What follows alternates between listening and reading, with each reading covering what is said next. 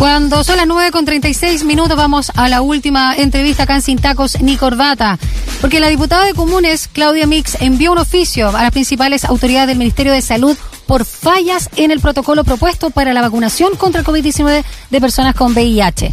Bueno, el documento, la diputada solicita reimplementar, preparar y adecuar un esquema de inoculación nacional por COVID-19 a las y los pacientes que viven con VIH-Sida junto con garantizar el derecho a la confidencialidad de quienes prefieren mantener en reserva, por supuesto, su condición serológica. De esto vamos a conversar con la misma diputada de Partidos Comunes, Claudia Mix, que ya está al teléfono con nosotros. Hola, diputada, ¿cómo está?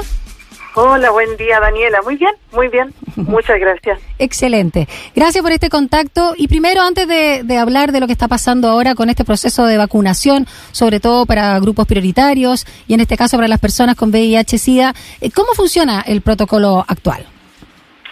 Lo que pasa es que, de hecho, se hizo una modificación eh, hace un par de semanas, nueva modificación, donde le exigía a cada una de las personas que al momento de acercarse a vacunar tenían que presentar los documentos en el caso que fueran enfermos, exacto, acreditar las enfermedades en el caso que fueran eh, enfermos crónicos. Y esto obviamente exponía a las personas que vienen con VIH en nuestro país, que yo quiero de todas maneras, Daniela, mencionar, para que la gente que nos está escuchando sepa, que se calcula que en nuestro país hay alrededor de 70.000 personas que viven con VIH.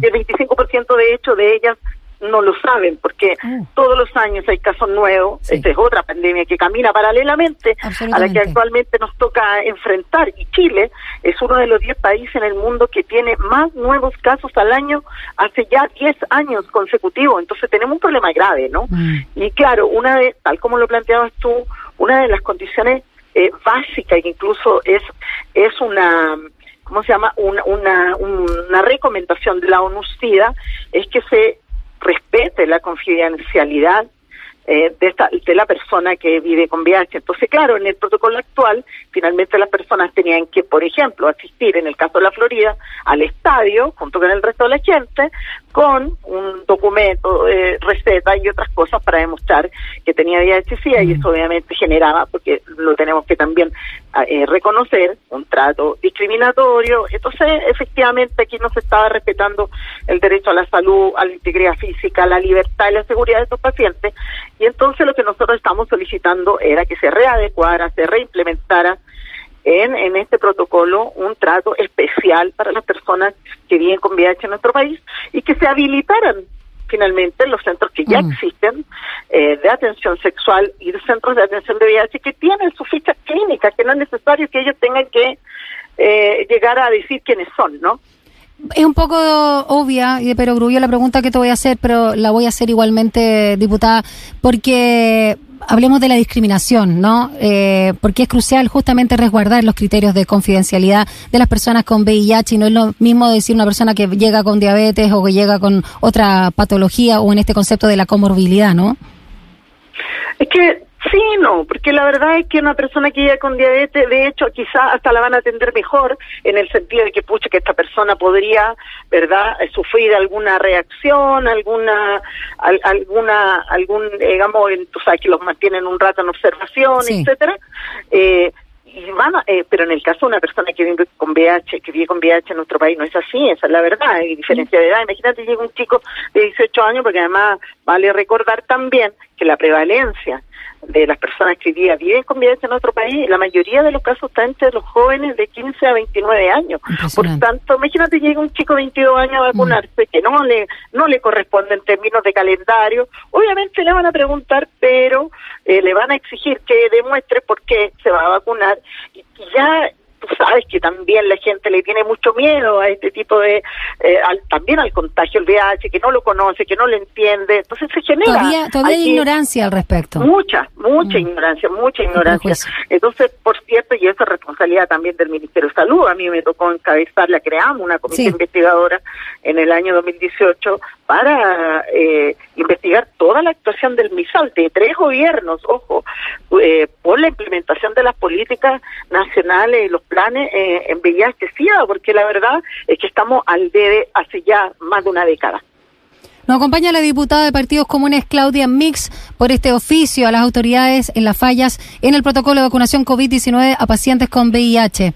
Em, Claudia, algunas organizaciones señalan que no se ha certificado la seguridad de la vacuna Sinovac, en este caso para las personas con VIH, y esto ha provocado confusión en la comunidad. Eh, ¿Crees que se debe fortalecer o también renovar la política del mensal con respecto a personas viviendo con VIH, como tú señalabas, y particularmente la información sobre las vacunas, porque sabemos que hay diferencias entre unas y otras?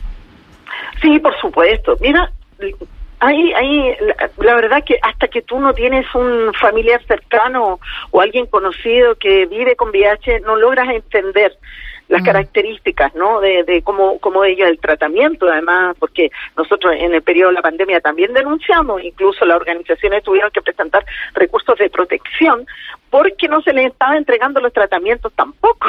Entonces mm, hubo una propuesta de que se les entregara el tratamiento acumulado de tres, cuatro meses para que ellos pudieran eh, eh, no interrumpirlo y mantenerse, digamos, con su tratamiento al día.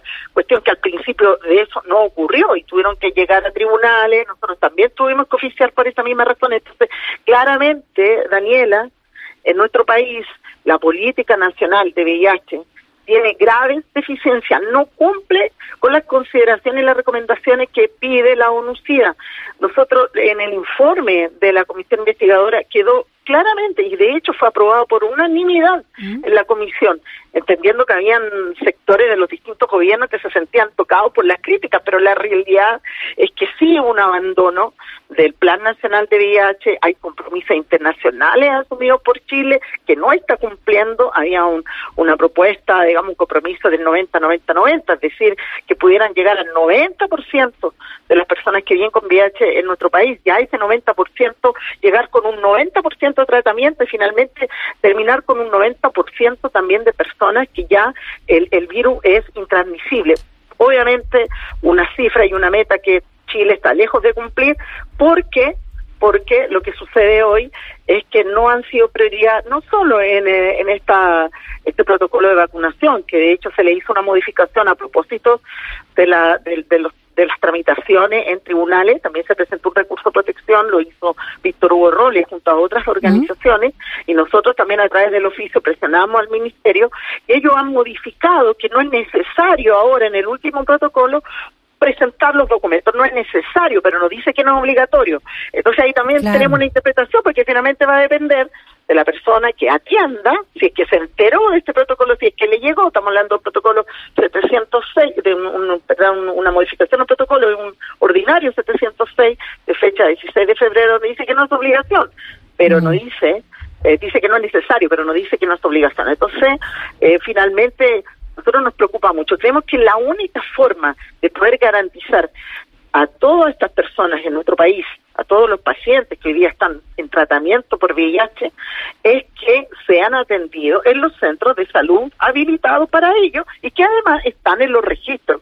Ya no necesitan ellos presentar ningún documento para que eh, entonces esos espacios ya están dispuestos, son seguros, son exclusivos para ellos, no van a tener acceso oportuno, eficaz, está su historial clínico, no se van a exponer a la discriminación y eso es lo que estamos pidiendo. Creo que no es tan difícil, no es tan complejo de implementar. De hecho, hay cuatro hospitales ya que lo están implementando. Nosotros lo que esperamos es que se implemente a nivel nacional y que nuestros compatriotas que hoy día eh, viven con VIH, que ya están en una situación compleja por todo lo que ha significado la doble pandemia para ellos, tengan la posibilidad de atenderse sin ser discriminados, sin tener que dar explicaciones y que efectivamente los resguardemos. Vale también mencionar, Daniela, que en Chile fallecen más de 500 personas al año por la etapa final de vida, que es decir, SIDA por distintas enfermedades que adquieren obviamente por, por, la, por su sistema inmunológico, pero estamos hablando de más de 500 personas al año que fallecen por esta razón. ¿Quién lo sabe? ¿Quién lo informa? No hay campañas de prevención, se hacen las campañas en el verano. Nosotros una de las críticas más grandes que le hicimos en el informe de la Comisión Investigadora al Estado de Chile, insisto en eso, porque ha sido un... un Distinto gobierno, claro, un tema estatal, exacto, sí. Exacto, de que las campañas de prevención y de educación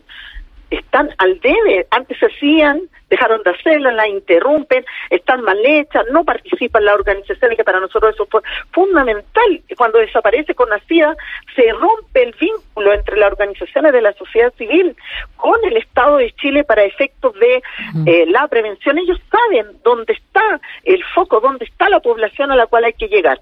Entonces, claro, esas campañas de entrega de preservativos en la playa... Fue hace poco, de hecho.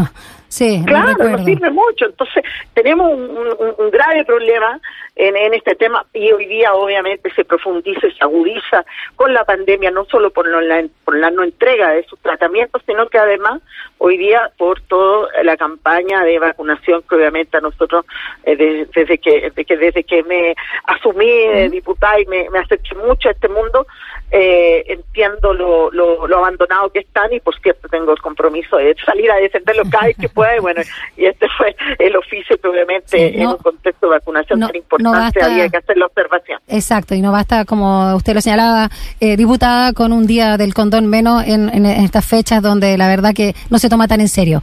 Diputada Claudia Mix, por último, a propósito de abandono y a propósito de discriminación, porque finalmente es lo que también hemos estado hablando.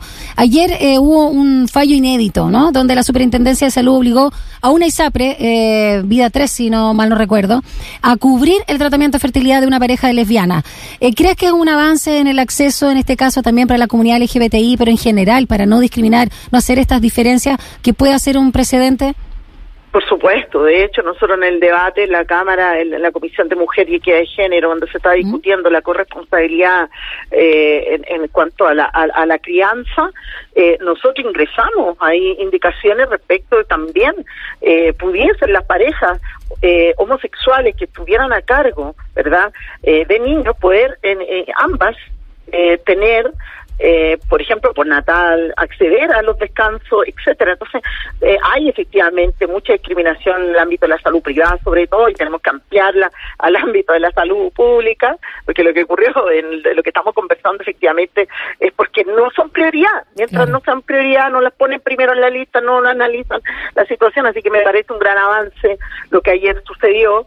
Obviamente, eh, nosotros nos vemos a diario eh, que se enfrenten al mercado de la salud ni al mercado de la ISAPRE en este país. Así que, por cierto, esos casos son bastante emblemáticos, bien hitos, se transforman en hitos y, y, y además sentar las bases también para que la gente empiece a exigir mucho más sus derechos.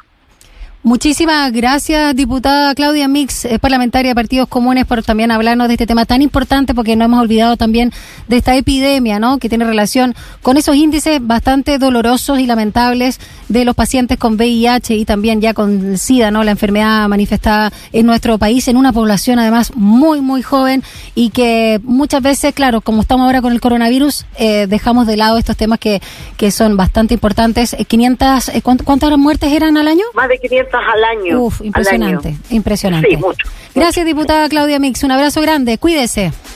Igualmente, un abrazo para ti, Daniela. Muchas gracias. Chao.